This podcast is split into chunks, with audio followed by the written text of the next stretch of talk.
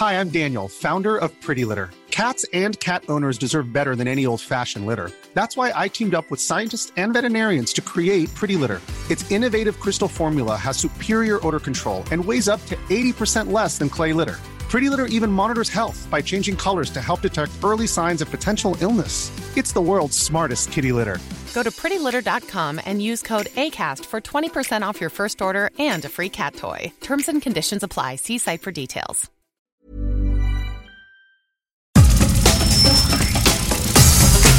Nada más por convivir. Política, cultura y ocio. Con Juan Ignacio Zavala y Julio Patán.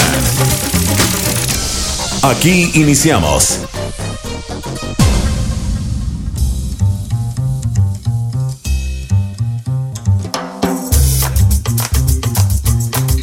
¿Qué tal? ¿Cómo están? Bienvenidos a Nada más por convivir. Este es un sábado más de, de encierro, de pandemia.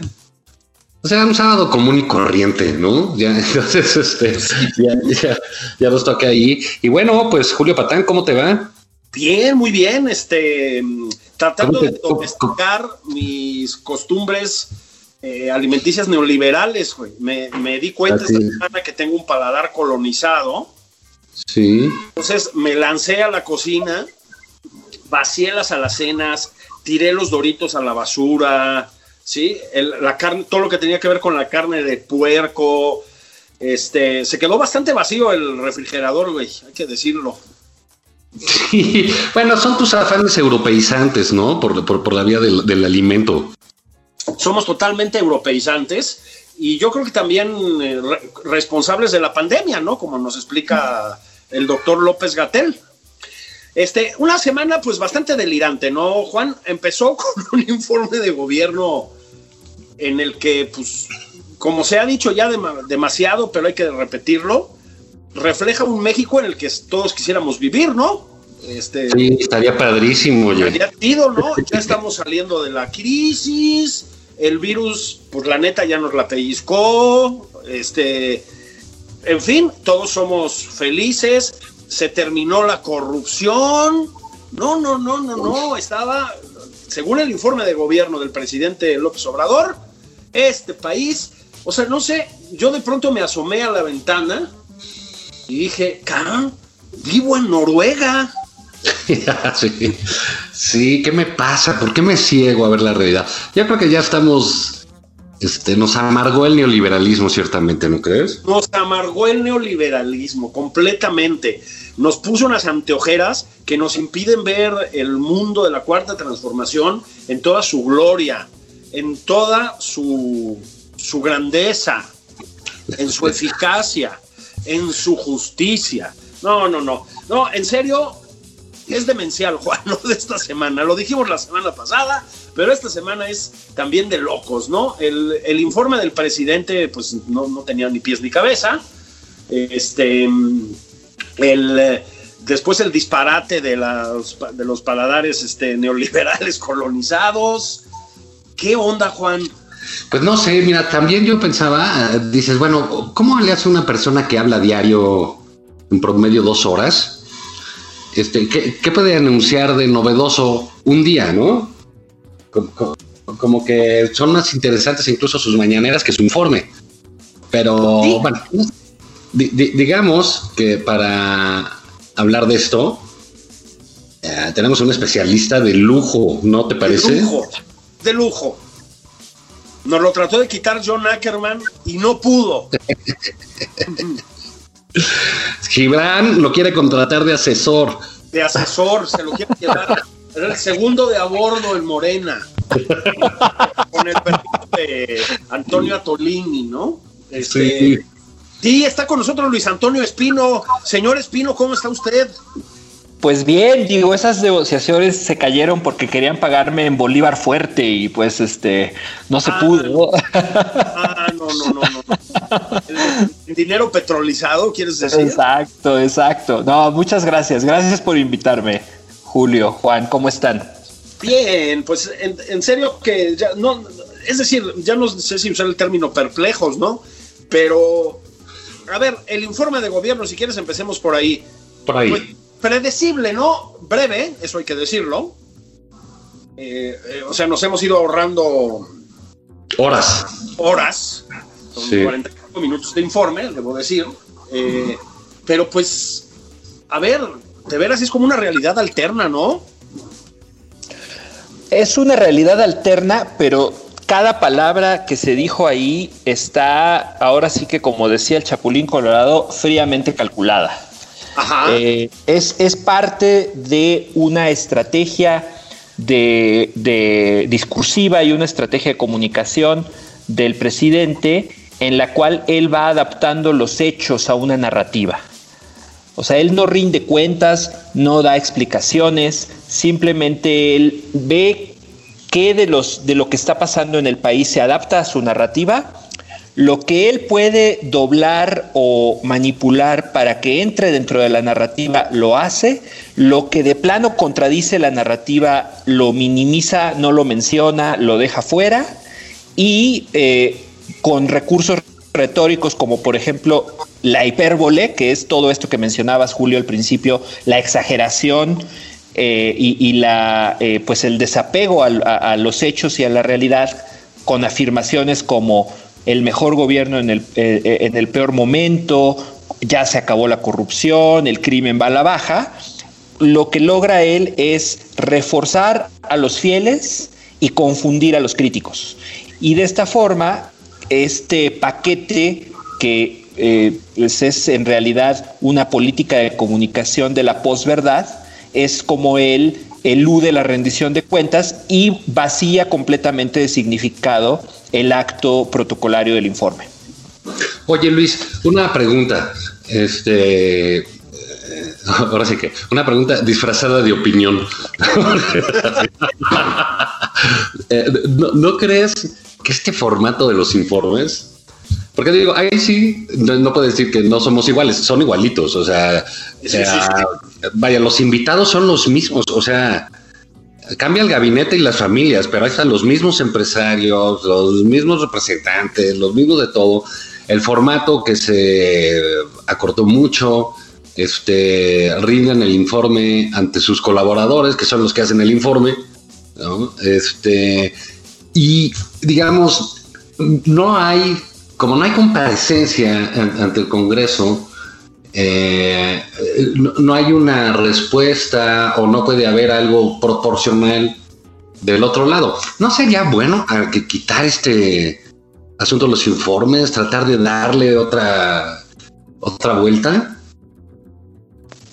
Sí, tienes toda la razón en cuanto a que el, la idea original del informe de gobierno era el diálogo entre poderes, porque hay que recordar que el informe es el día en que inicia sesiones el Congreso General. Las dos cámaras se reúnen, inician sesiones del Poder Legislativo y a ese acto se invita al presidente a que rinda un informe del, del Estado que guarda la Administración Pública Federal. En teoría debería de dar esto pie a un diálogo, a un debate entre, entre los partidos, que son la representación ciudadana, y el Poder Ejecutivo.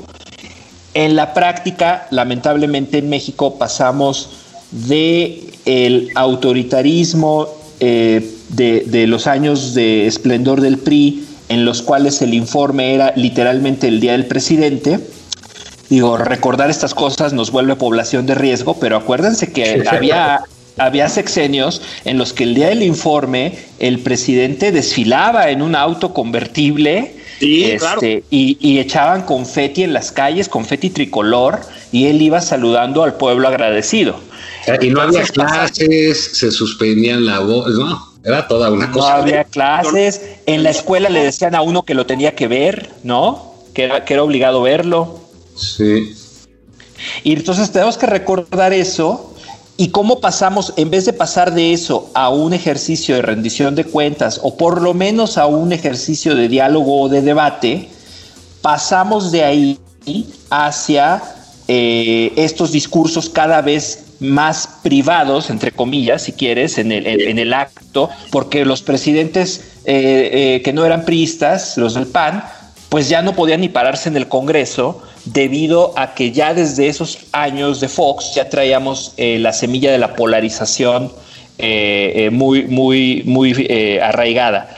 Y toda la razón se fue vaciando de significado el acto del informe, se fue volviendo el mismo discurso, una colección de cifras, todas justificando o apoyando una, una narrativa favorable a los gobiernos, pero si quieren más adelante sí quisiera precisar que porque sí hay una diferencia entre lo que hacían los gobernantes anteriores y lo que estamos viendo con el presidente López Obrador. No, pues arráncate, arráncate. arráncate, arráncate bueno, eh, eh, lo que escuchado esta semana en todos los medios, en todos los espacios de crítica, de opinión, es esto, ¿no? Decían, bueno, el presidente vive en su mundo, todo va muy bien, está muy, este, eh, marcha todo sobre ruedas y no vive la realidad que vivimos los ciudadanos. Y mucha gente responde lo que dijo Juan, bueno, es que siempre ha sido así. Siempre los presidentes salen con estos rollos infumables, nos inundan de cifras que quién sabe de dónde salen y todo marcha de maravilla. ¿no? Muchos hasta recordaron Foxilandia, ¿no? Porque decían, bueno, ahora pasamos de Foxilandia a Pejelandia. Eh, y, la verdad es que sí hay una diferencia que me gustaría este, señalar. El tema es que eh, hay una diferencia entre persuasión y propaganda. Básicamente la diferencia principal es que la persuasión significa que yo te doy uno, un punto de vista te doy información que puede apoyar mi punto de vista y dejo que tú decidas por ti mismo. Y al dejarte que tú decidas por ti mismo significa que tú puedes ir a los medios, leer los periódicos, ver las estadísticas, hacer el análisis que quieras. La propaganda cancela ese espacio en el cual el ciudadano tiene derecho y ejerce el derecho a contrastar la información que le da el gobierno con otras fuentes. Y la, y la frasecita inocente, bobalicona de yo tengo otros datos, en realidad tiene un efecto muy pernicioso, porque si tú crees en el presidente, el presidente te está diciendo, yo tengo la verdad y se acabó.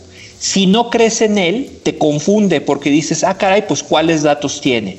Y él lo que hace todos los días es deslegitimar a las otras fuentes de datos que producen los otros, los datos eh, llamémosle verdaderos, llámese INEGI, llámese Banco de México, su propio gobierno, llámese la Secretaría de Hacienda, Secretaría del Trabajo, el Seguro Social.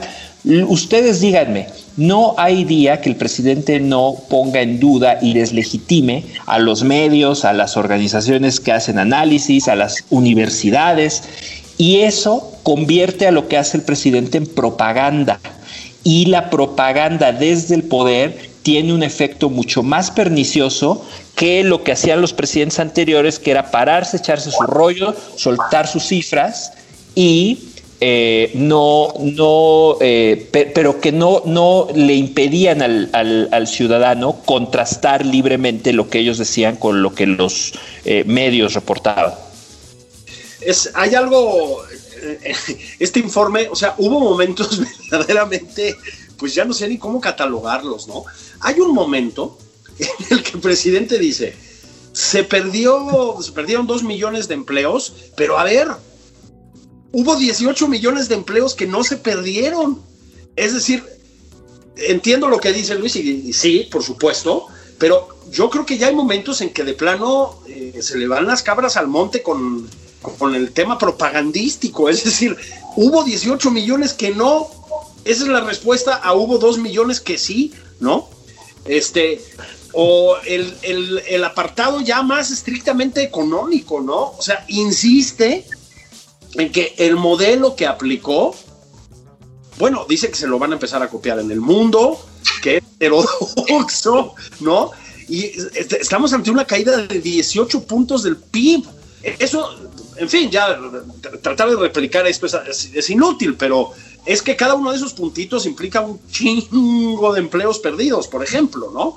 Pero no creen que ya hay un punto en el que sí de plano se le van las cabras al monte, incluso dentro de su propia lógica y de esta estrategia que aplica con tanta capacidad, porque sí la tiene, ¿no? Pero no notaron ya momentos honestamente un poco delirantes. Bueno, sí, digamos, es, este...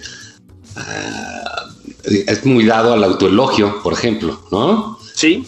Eh, aquí yo digo, si todos los gobernantes, los presidentes, se sienten incomprendidos, ¿no?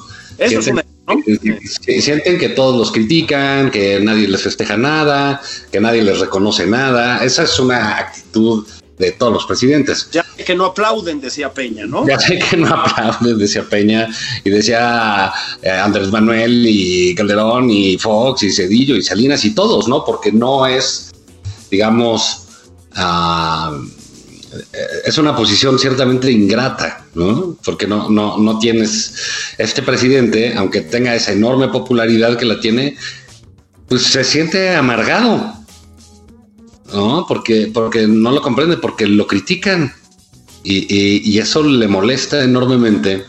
Y entonces recurre a ciertas cosas que ante una caída natural y pequeña en las encuestas, él saca con que es el segundo presidente mejor evaluado del mundo. El mundo.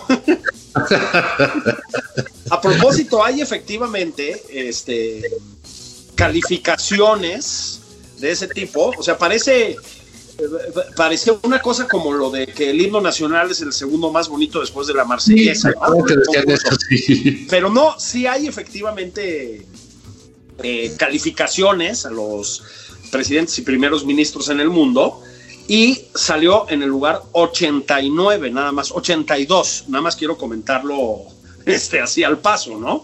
O sea, quién sabe de dónde sacó esa información, pero en serio, ¿no? Son esos momentitos como los de los 18 millones de empleos que no se perdieron, Luis, que no te quedaste así como, pues, ¿qué pasó aquí?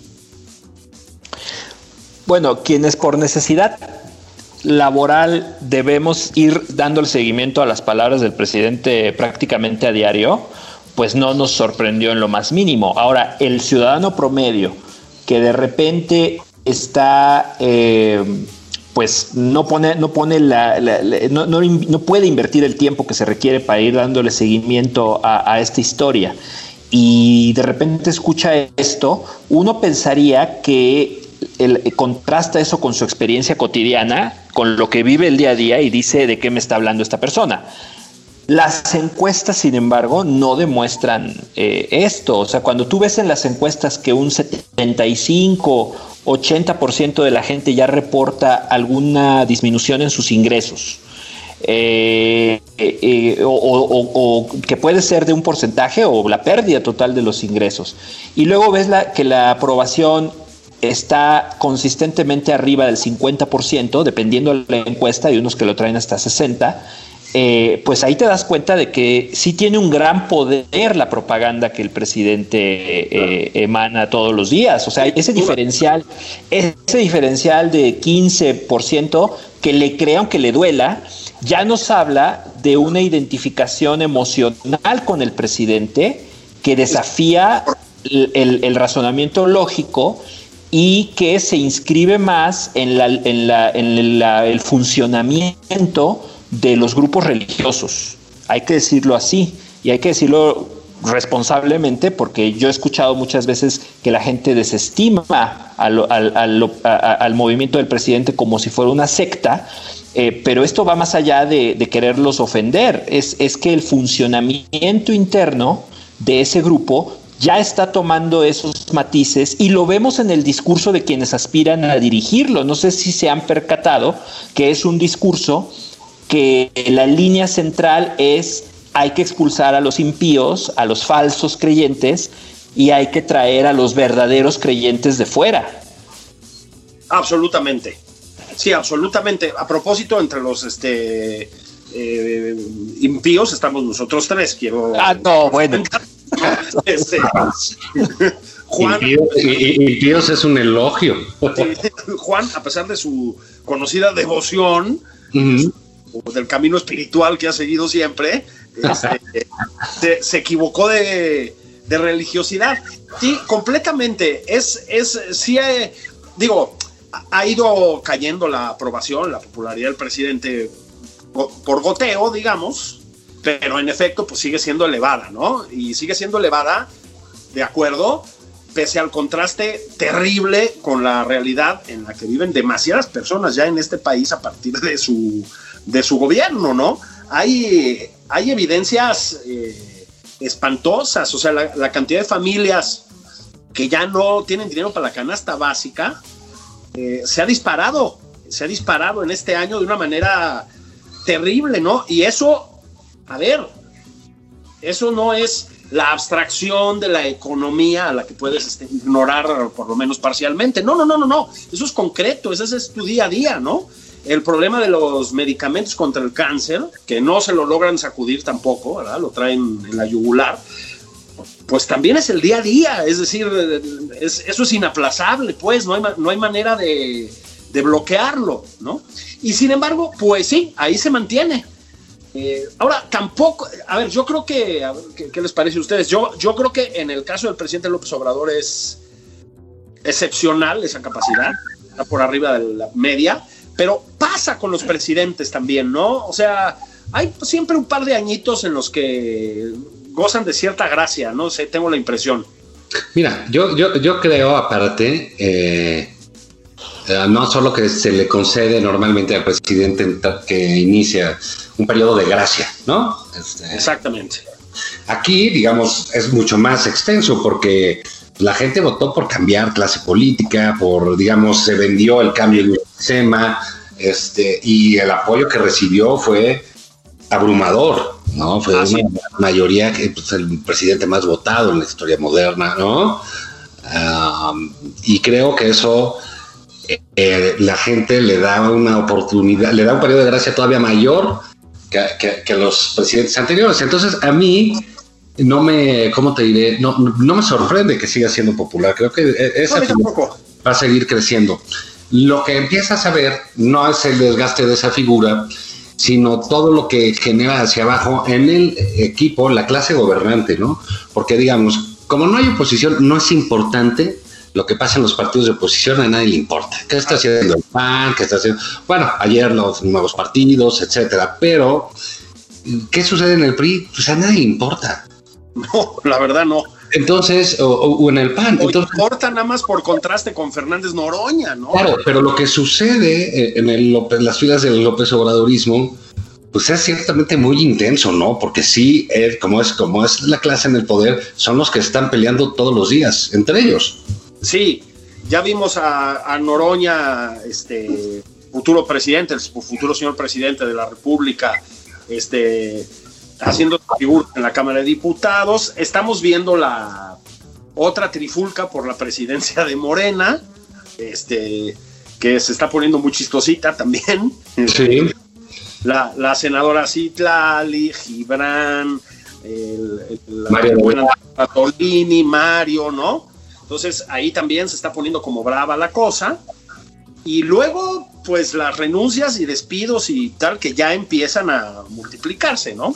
Este, al subsecretario, ¿cómo se llama? Ricardo Peralta de Gobernación, pues francamente era un impresentable. Sí. Pues ya me lo defenestraron, ¿no? Sí. Qué bueno, ¿no? ¿Tú, ¿Tú, cómo la ves, Luis? ¿Cómo ves estos pleitos al interior de, de, de López Obradorismo?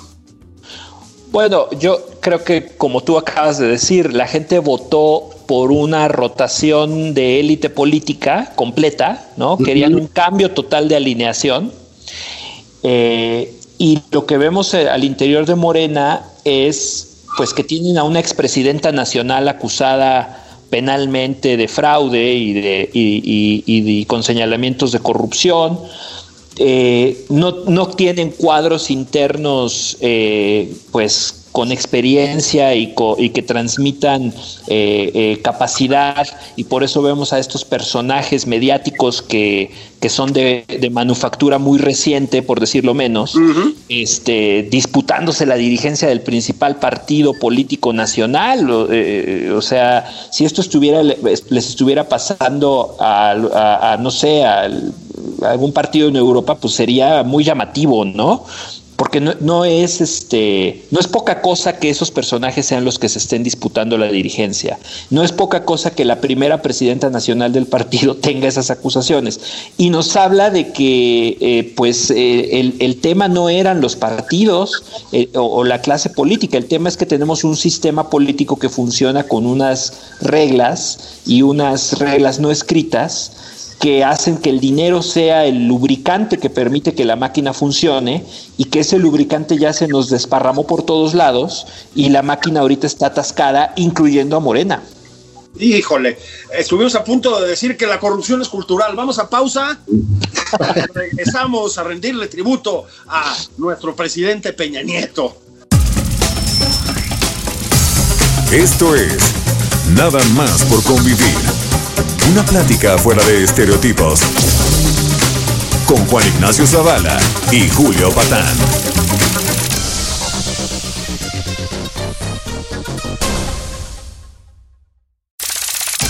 Estamos de regreso en Nada más por convivir. Aquí Juan Ignacio Zavala y Julio Patán.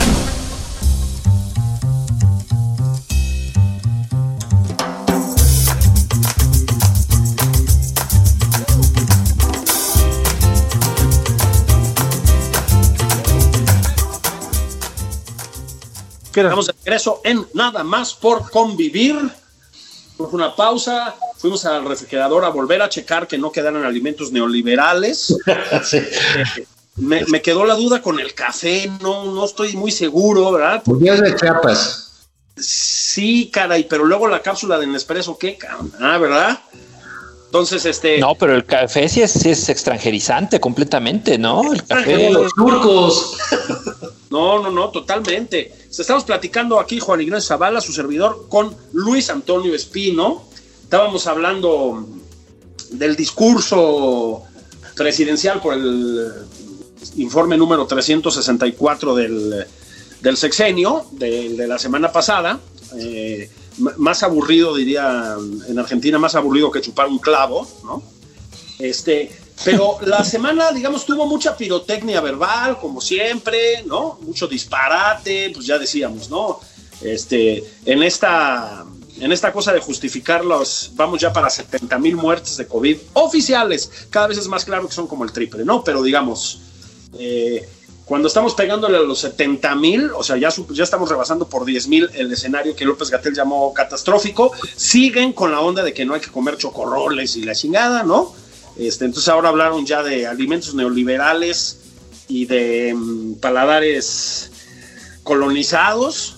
Este, pero no solo hubo, no solo hubo disparates de ese tipo, ¿eh? eh a ver, hay que decirlo, la consulta para llevar a juicio a los expresidentes, a mí sí me parece que acabamos de ver un, voy a usar el término mamón, punto de inflexión en este gobierno llevar la justicia a una consulta, a ver si están de acuerdo, es escalofriante.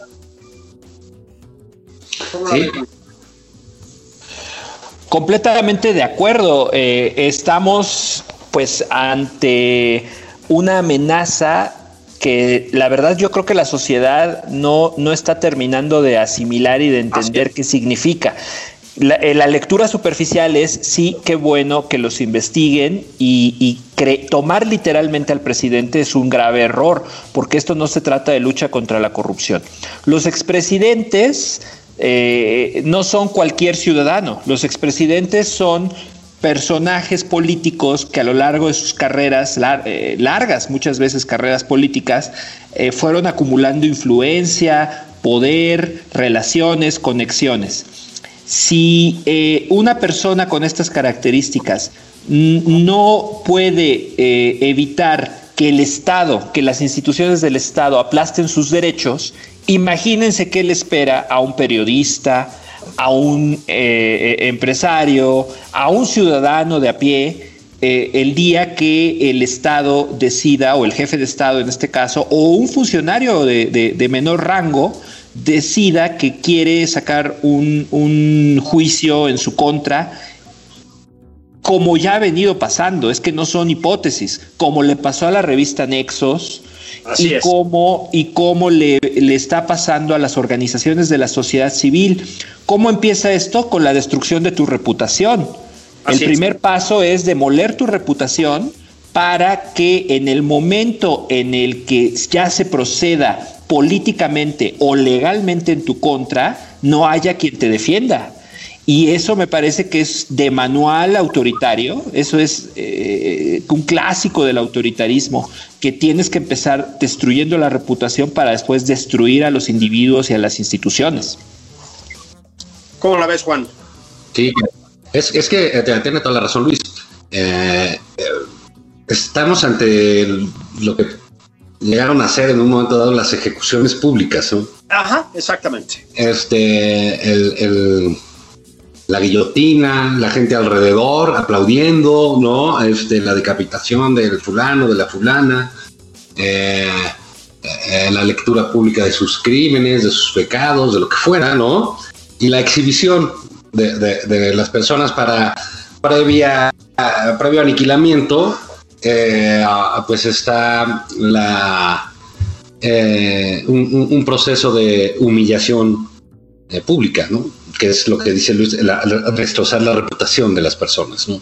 Entonces, no estamos ante situaciones de ejercicio de la justicia, ah, estamos en situaciones de exhibición pública de las personas que se consideran traidoras al proyecto del presidente. Exactamente. Y que son... Venganza, es una venganza. Absoluta. Digamos, hay en todo esto un enorme rencor de parte del presidente. O sea, o sea si su, pecho no es bodega, pero ¿cómo anida rencor? ¿no? ¿Cómo anida veneno? Porque no hay nadie que haya expresado algo que el señor no se le haya cobrado. ¿eh? Es que vamos a hacer un pequeño recuento. Ya decía Luis, pues está el caso de la revista Nexos, o sea, la, vamos a llamarla así, la justicia punitiva por parte de la Secretaría de la Función Pública en una cosa pues grotesca que ya hemos comentado aquí está esto, ¿no? La, cargada contra los expresidentes, eh, ninguno de los cuales eh, tiene un proceso legal en curso. Me, explicó, no hay acusaciones en contra de nadie. Este, y está, por ejemplo, detalles como que casualmente, casualmente, a Carlos Loret de Mola lo llaman a declarar ahorita por el tema de Florona Cáceres, ¿no? Este, después de que exhibió al em, hermano del presidente recibiendo dinero, este, de que le ha pegado durísimo, ¿no? Eh, ya, ayer el, presidente también empezó con el rollo de quién le paga a Broso y a Loret por hacer latinus, ¿no? Que se ha vuelto una, pues la, verdad, una espina en el, en el, pie del presidente, porque no, no, los logra someter. Entonces, eh, sí, de acuerdo Juan y de acuerdo Luis, em, eh, se las están cobrando, están dejando ir el peso del Estado eh, de esa mayoría abrumadora que tienen en las cámaras y demás, este, pues contra la disidencia, ¿no? O contra la oposición a veces en ciertos, en ciertos momentos. Pero yo como Luis creo que no estamos calibrando las implicaciones de ese, porque además, a ver, ¿eh? Llamó al INE a hacer la consulta, al INE. Dice que es obligación del INE hacer una consulta para ver si se procesa penalmente a expresidentes. Es decir, es una especie de carambola, ocho bandas de, del, presidente, que en serio, en serio, no podemos subestimar. Es gravísimo. Estamos hablando además ya de una invasión de, o sea, de la, de, la disolución, digamos, de la autonomía de los poderes por todas partes. Y sí, o sea, a ver, el término es muy fuerte y yo no estoy diciendo que estemos ahí, pero estas son cosas propias de estados fascistas, estados fascistas como la Italia de Mussolini o como la Cuba de Fidel Castro. O sea, los interrogatorios de La Habana tenían un, sesgo de este tipo, ¿eh? Es cuando ya no eres juzgado por aquello que hiciste, sino por aquello que representas o eres, ¿no? Claro. Absolutamente. Sí, sí, sí. Y yo aquí, aquí sí, sí quisiera añadir que intencionalmente el presidente afirma en el mismo discurso del informe y como lo ha hecho en las mañaneras, hace afirmaciones contradictorias. Cuando le dice a la gente, yo estoy en contra de que se juzgue a los expresidentes, pero voy a meter la propuesta. Yo, la verdad, no me parece que eso sea una solución, pero si el pueblo lo pide, lo vamos a hacer.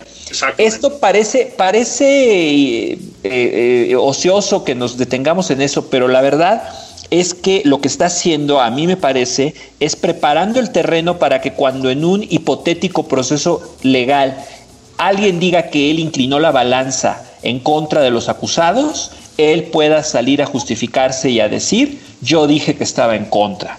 Y ese, ese doble juego me parece gravísimo porque es el jefe de Estado a la vista de todos, eh, eh, eh, sosteniendo afirmaciones contradictorias para burlar la ley.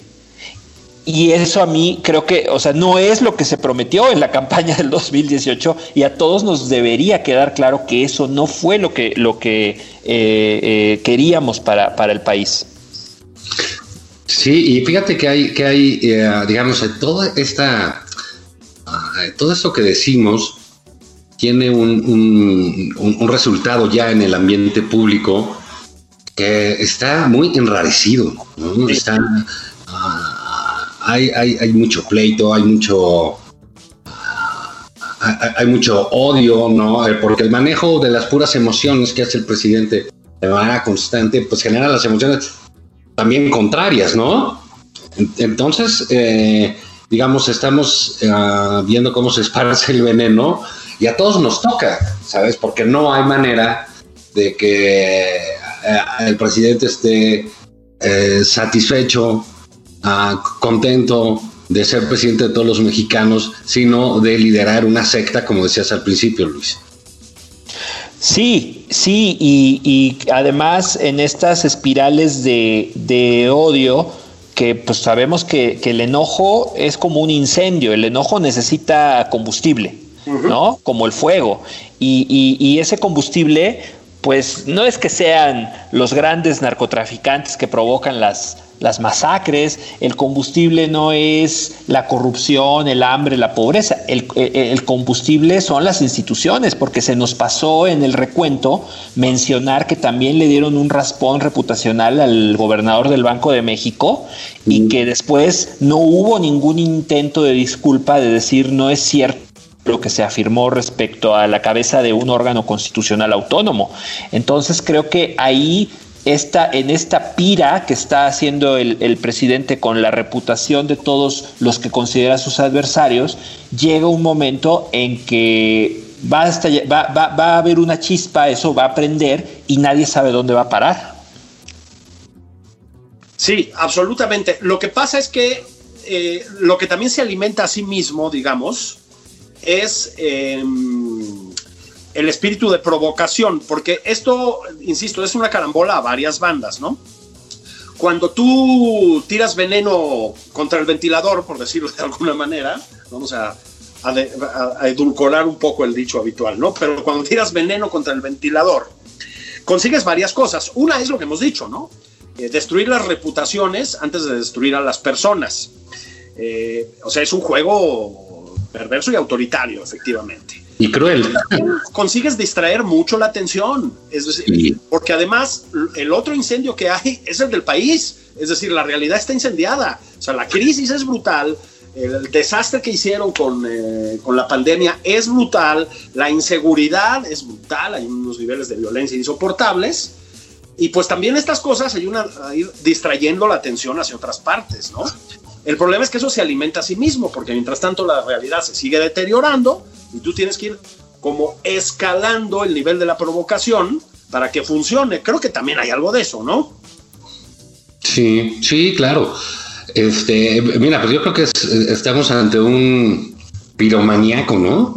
Está incendiando todo eh, este, con su antorcha que él siente justiciera, ¿no? Y ciertamente, eh, por ejemplo, eh, situaciones como las que vivimos ahora, situaciones inéditas como la pandemia, el estar encerrados, eh, por, la angustia, el miedo colectivo, la incertidumbre ¿no? respecto de la vida misma, pues genera eh, estados de ánimo distintos en, las personas. Para el presidente se dedica a incendiar esos ánimos, ¿no? Esos estados de ánimo, cualquiera que fuera. Entonces tú dices, bueno, eh, viene lo de los eh, juicios a los expresidentes. Mira, la verdad no creo que haya mucha gente que quiera defenderlos. No, no, no, por supuesto que no. Eso es una apuesta segura del presidente, ¿no? En ese, en, ese sentido. Porque ahí, pues, el que se pueda defender, pues se va a defender, ¿no? Quien no, pues no. Ah, pero, digamos, tiene caso estar eh, con esas cosas simple y sencillamente jugando con el ánimo de la gente para que al final del día, en unos ocho años, él sea el que vaya a los juzgados. Claro, porque el, ánimo de venganza, además, o la estrategia distractora, o la puñalada trapera en términos políticos, pues puede ir en cualquier dirección, ¿no? Claro, y si se tardó 18 años en llegar para vengarse, habrá quien se tarde unos 15, ¿eh? Unos 15. Pero ¿sabes qué, Juan? ¿Sabes qué, Luis? Es que también es una cosa que señala con mucha inteligencia este, mi amigo Ibsen Martín es un inteligente analista venezolano.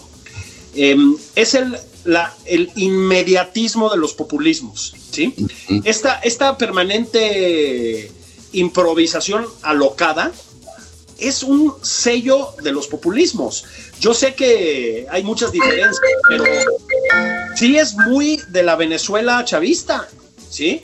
Esta cosa chavista de salir todos los días a ver qué nueva ocurrencia, tenía y mandar la atención hacia otra parte, sí tiene muchos paralelismos con lo que vemos hoy en día. No estoy diciendo que estemos en Venezuela, no empecemos con estas sandeces, porque además los coreanos del centro se me van a exaltar y leemos, ¿no?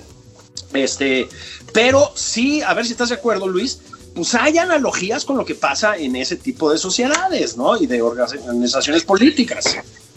¿Se acuerdan de esta película de sospechosos comunes? Sí, ¿Se acuerdan de la frase del, protagonista que dice que el mejor truco que ha hecho el diablo es convencer al mundo de que no existe? Sí, sí, sí, sí. Bueno, eso es lo que pasa con el tema de no somos Venezuela y no vamos para Venezuela. es, el mejor, el mejor truco que pudieron hacer es convencernos de que está mal decir eso.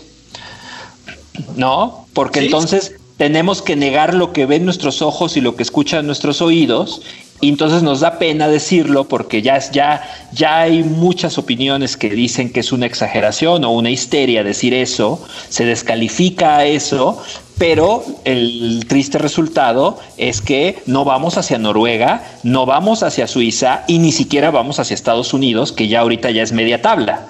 Entonces creo que creo que sí, este, eh, eh, sí, me parece, sí quiero aclarar, sí quiero comentar eso. Y lo otro que, dices, Julio, de la inmediatez de los populismos, efectivamente, no solo la inmediatez, sino eh, el disfrazado de autenticidad, disfrazado de, que las emociones del líder son auténticas, sus intenciones son buenas y como sus intenciones a todos nos parecen buenas, yo todavía escucho a analistas decir, bueno, se reconoce la honestidad personal del presidente o se reconoce que él tiene un genuino compromiso con los pobres, ¿no? Así se pedapaterceando, ¿no? Sí.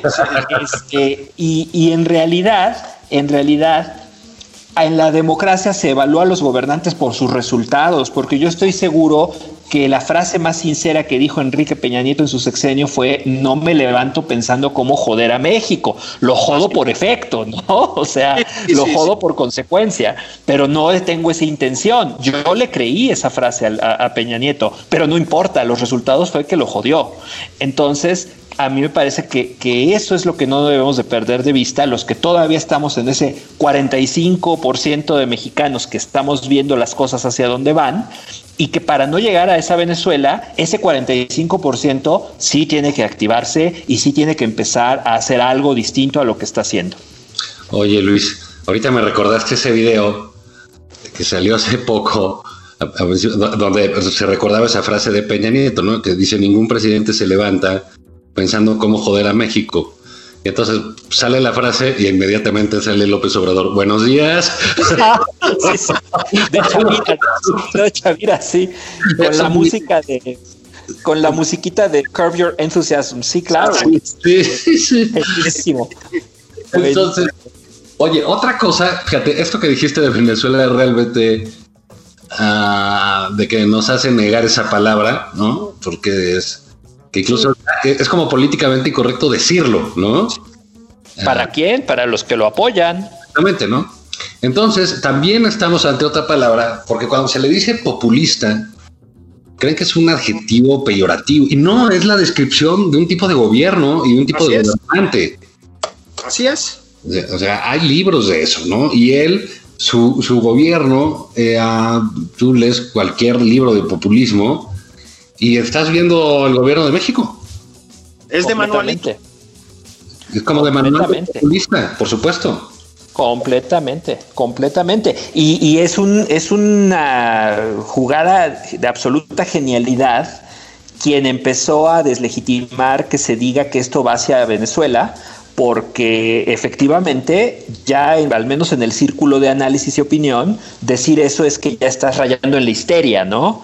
Este de algo que no es en el basurero de la política, ¿no? Cuando en realidad este pues los indicadores, como les digo e insisto, están eh, más hacia hacia allá que hacia Noruega. Eh, estamos varios pasitos más para allá, sí, cómo no. Sí, sí, sí, sí, sí, o, que a Canadá, ¿no? Para, para, hablar de uno de nuestros socios.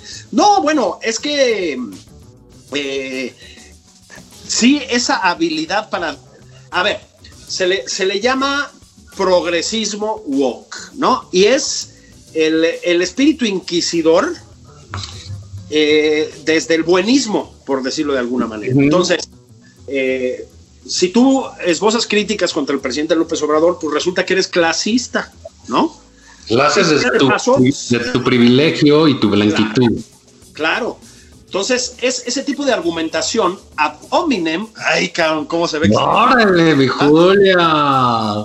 Este, la, la, mm, la, argumentación, la falacia, digamos, ad hominem, que es la descalificación de el que discute, no de lo que discute, ¿no?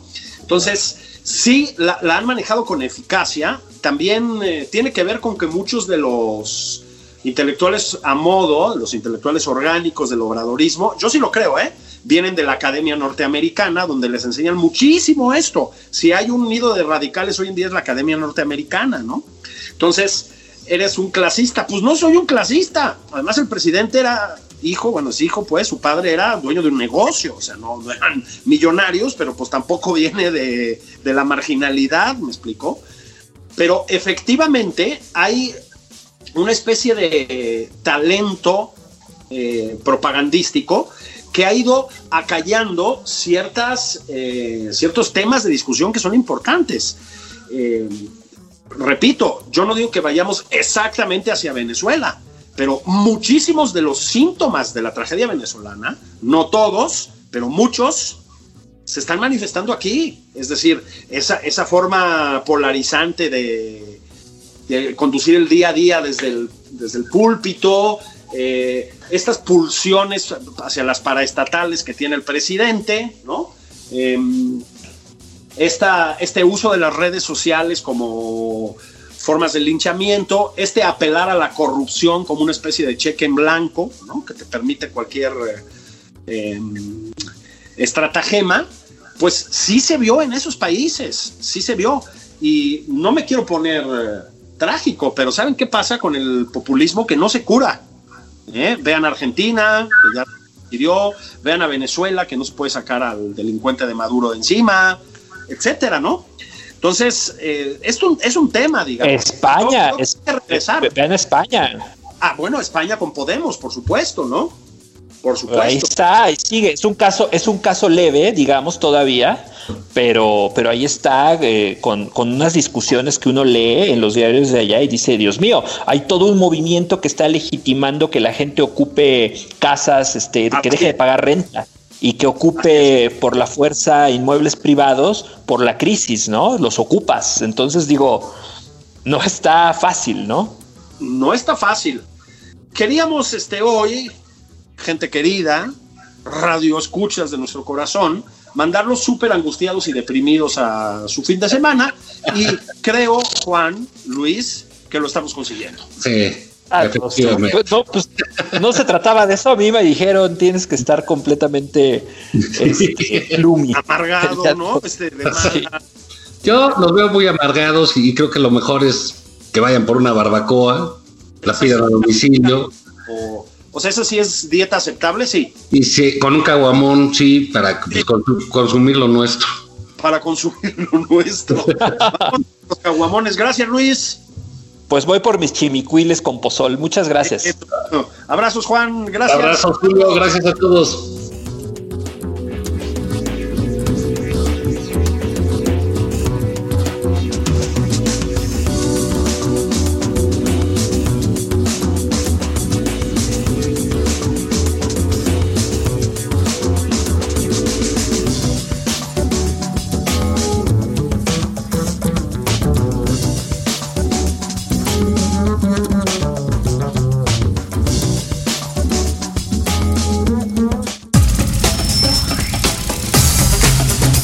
Esto fue Nada más por convivir. El espacio con política, cultura y ocio con Juan Ignacio Zavala y Julio Patán.